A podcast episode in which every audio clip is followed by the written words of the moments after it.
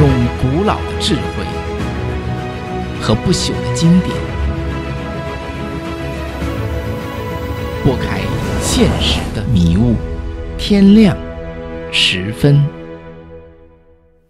大家好，欢迎来到天亮十分的《识海扬帆》第三集啊。今天呢，我们开始讲一下中国通史啊。中国五千年的历史，咱们看十分钟、十五分钟能不能讲完？这个谈到中国历史呢，很多人就问我一个问题啊，他问我这个中国到底有多少个朝代啊？这个问题其实是一个假问题啊。为什么呢？因为中国到底有多少朝代呢？那是没有一个定数的啊。为什么没定数呢？举个简单的例子啊，比如说我们知道这个西汉和东汉啊，加在一块儿是四百年啊，我们总称汉。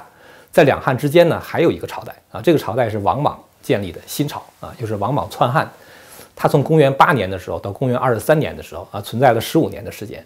但是呢，虽然他称帝啊，改了朝代啊，改了这个国号，但是呢，史学家并不把王莽建立的这个朝代当做是一个朝代啊，他认为只是西汉跟东汉的一个过渡啊。所以你看二十四史的话，不会有一个这个有一部是讲新朝的，对吧？那有人说了，那新朝是不是因为太短了，才十五年的时间？新朝不短啊，中国最短的朝代是后汉啊。后汉的话，在五代期间只存在了四年的时间，是吧？而且你像秦始皇啊，他建立这个秦朝，从统一到最后这个，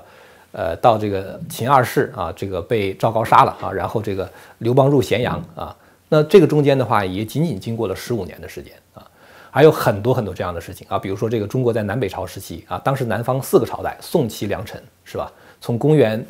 这个四百二十年到公元五百八十九年啊，这是南方四个朝代的更替。那么北方同时的话也有很多朝代啊，比如说这个三公元三百九十八年的时候，这个拓跋圭啊，这个称帝啊，建立北魏。然后后来的话，在公元四百三十九年的时候啊，拓跋焘统一了华北啊。那么北魏之后的话呢，分裂为西魏和东魏啊，西魏呢又被北周取代，东魏呢又被北齐取代啊。大家并不需要记住我说的这些东西啊，我只是想说，当南边有一个朝代，那北边的话好几个分裂国家啊，他们都称皇帝，那你说到底是几个朝代呢？是吧？包括在北宋的时候，我们知道北宋的时候啊，不光是这个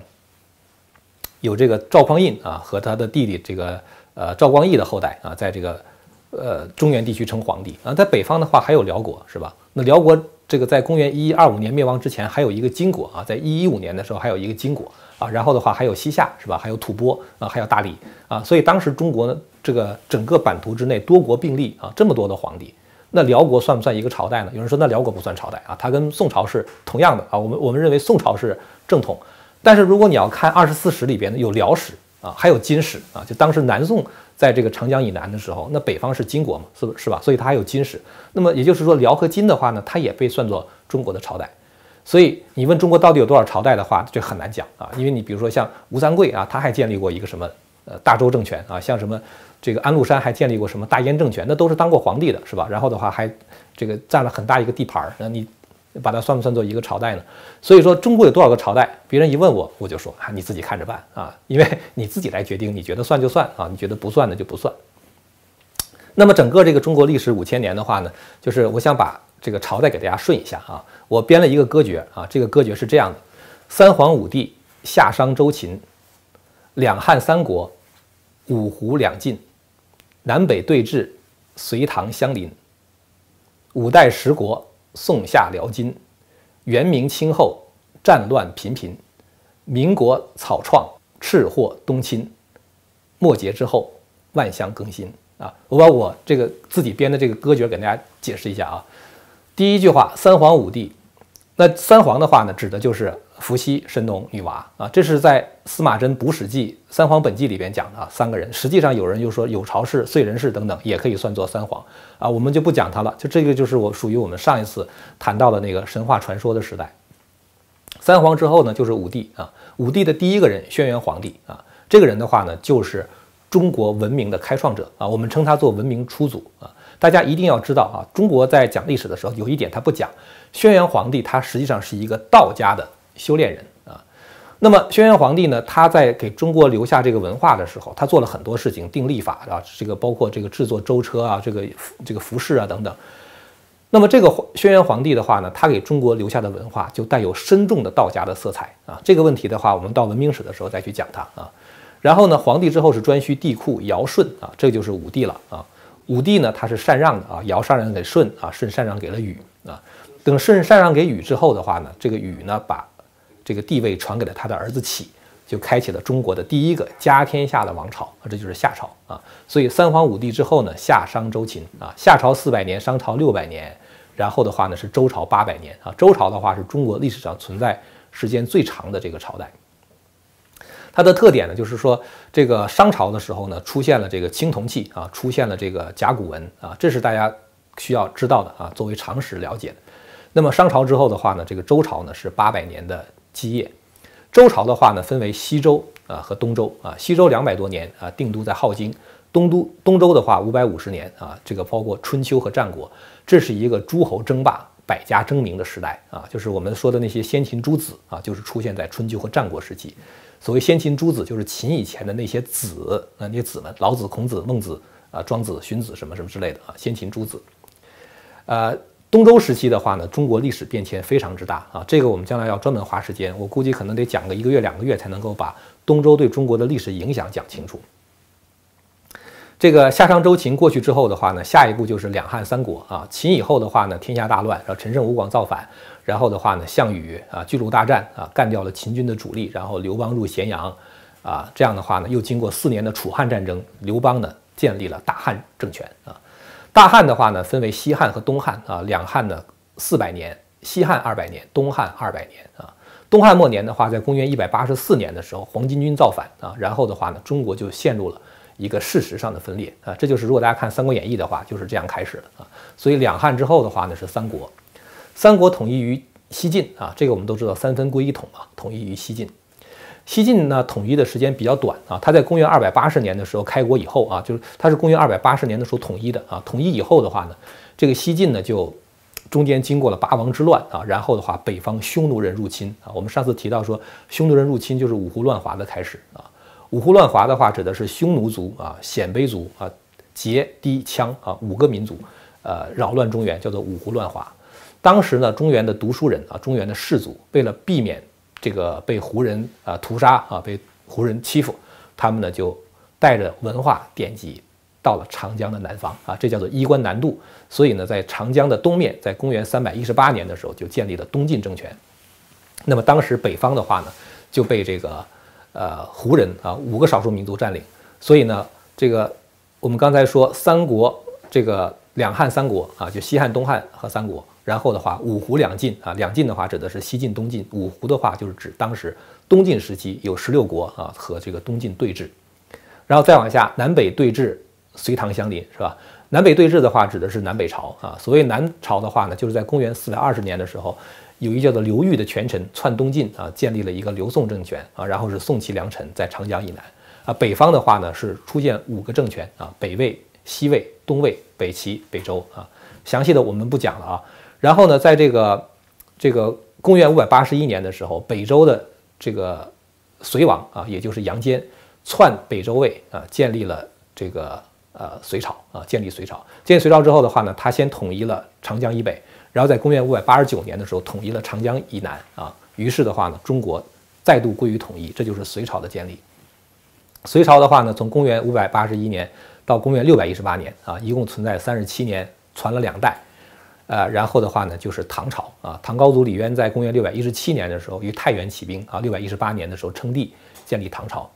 大唐的话呢，一共是这个从呃六百一十八年到这个公元九百零七年，两百八十九年的。国祚啊，然后的话呢，这个被朱温给篡了啊，所以隋唐之后的话，就进入了五代十国啊。所谓五代十国，就是朱温篡唐之后，梁、唐、晋、汉、周啊，传了五代，这是一个小分裂时期。这个时期呢，在这个中国历史上啊，就是说它是一个非常动荡的时期，因为它五十三年传了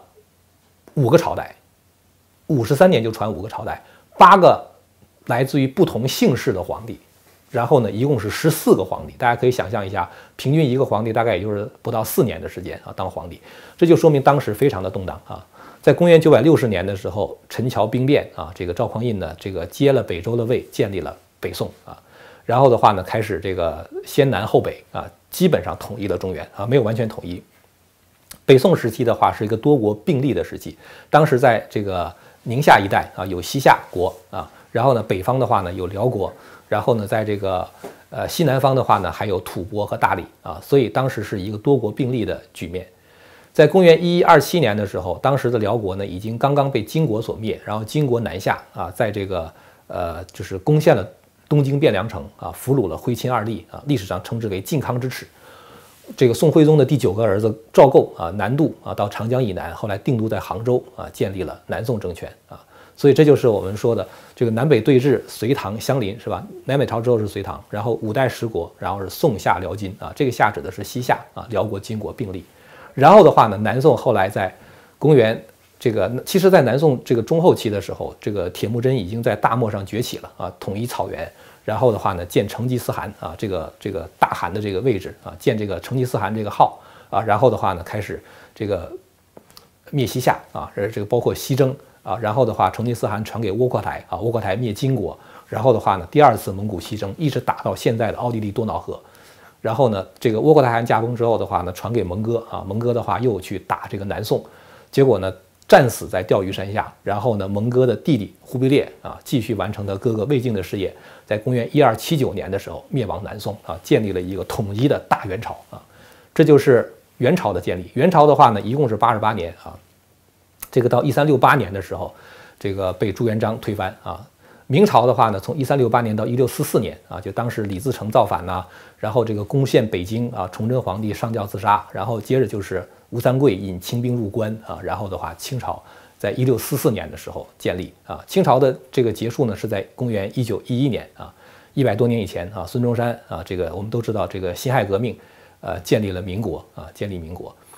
这就是我们讲的这个元明清后战乱频频啊，因为到了清朝后期的时候，什么鸦片战争啊，呃，什么太平天国呀，啊什么这个甲午海战呐，呃，义和团呐，就是各种各样的这个战争不断的发生啊，包括一战和二战的爆发，就是明清之后战乱频频。后面呢说民国草创，赤祸东侵啊，就是一九一一年民国就是呃，实际上是在一九一二年的一月一号啊，中华民国正式成立，然后在一九一七年的时候。苏联就是实际上原来当时是沙皇俄国啊，爆发了十月革命啊，然后的话呢，这个列宁就开始，呃，输出革命啊。一九二零年的时候派维京斯基啊来到上海，建立共产主义小组，这个由苏联这个出钱出枪，然后把这个共产主义的思潮的话强行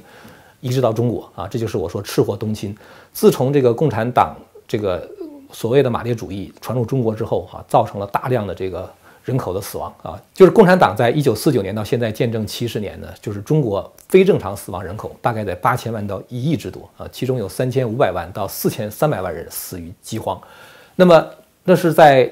这个八九年之前的一个大概的计算数据啊，大概是八千万。那之后的话还有很多啊，比如说后来镇压法轮功啊，这个包括我们知道什么毒疫苗啊，这个包括这个什么有毒的食品呐，这污染的空气，就就这种。政权造成人对人的这个生命的伤害啊，包括计划生育的可能就屠杀婴儿，可能就得有上亿之多啊。有人说大概中国少生产了三亿人嘛，也就是说